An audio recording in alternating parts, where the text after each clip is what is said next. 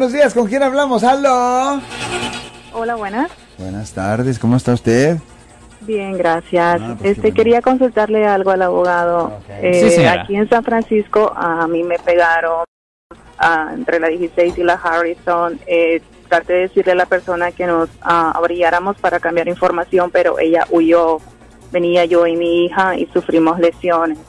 Yo hice el reporte a la policía en San Francisco, en Valencia, y le pues le dije todo lo que había pasado, agarré el número de placas de la persona, pero ahora no sé qué es lo que va a pasar con esta persona. Well, la cosa es esto, ¿la persona se fue de la escena cuando esto pasó, sí o no?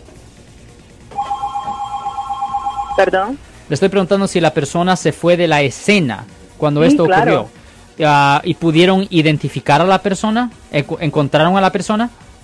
Ah, pues yo di la, yo fui a la estación de policía y di todos los datos a la policía de ella, el, la- todo. Me dijeron que iba a investigar ahorita la policía y que en 10 días me iban a llamar para darme algún reporte Ok. de ella. Pues si pudieron encontrar y identificar a la persona que cometió ah, la falta, primero la policía va a entrevistar a la persona para determinar si ah, ah, tienen suficiente para posiblemente para que la fiscalía le presente cargos por pegar y correr o hit and run.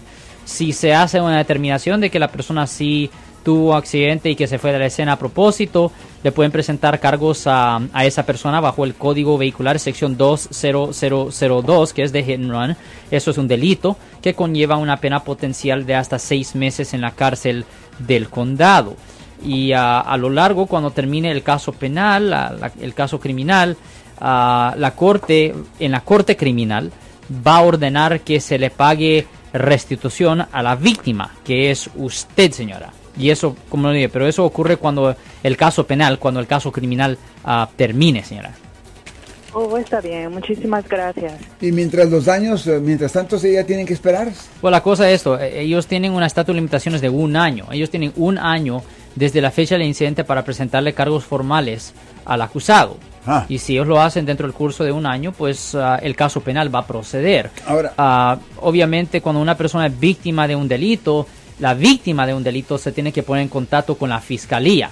El acusado, la persona que es acusada por haber cometido un delito, nos tiene que llamar a nosotros. Oh, ok. Bueno, ahora yo no soy experto en este tema, pero yo me imagino que la dama debería de tener eh, seguro con quien ir a, a reclamar para que le arreglen sus eh, problemas inmediatos y luego esa aseguranza entonces va por, va, va por los- es una parte, eso es una parte separada. Obviamente yo me enfoco en la parte penal, pero con respecto a la parte del seguro, sí es verdad que si ella tiene seguro o si la otra parte tiene seguro, se pone en contacto con la compañía de seguro simplemente para que los daños se paguen, pero cuando termine el caso, ah, la otra parte va a tener que compensar a la compañía de seguro. Bueno, ya nos estamos despidiendo, es más, ya nos despedimos. Yo soy el abogado Alexander Cross. Nosotros somos abogados de defensa criminal. That's right. Le ayudamos a las personas que han sido arrestadas y acusadas por haber cometido delitos. Si alguien en su familia o si un amigo suyo ha sido arrestado o acusado, llámanos para hacer una cita gratis. Llámenos para hacer una cita. Ese número es el 1 800 530 1800. Estamos aquí en toda la área de la Bahía. 1-800-530-1800. Y como siempre, por casos criminales, casos penales, damos la primera cita gratis en nuestra oficina. Siempre estamos aquí todos los martes y viernes a las 12 y 35 respondiendo a sus preguntas con respecto a los casos penales. Y también nos pueden hacer preguntas en nuestra página de Facebook Live. Doctor Alex, abogado de nuevo, 1-800-530-1800, Marco. Bueno, vamos a llamada telefónica, pero ya fuera.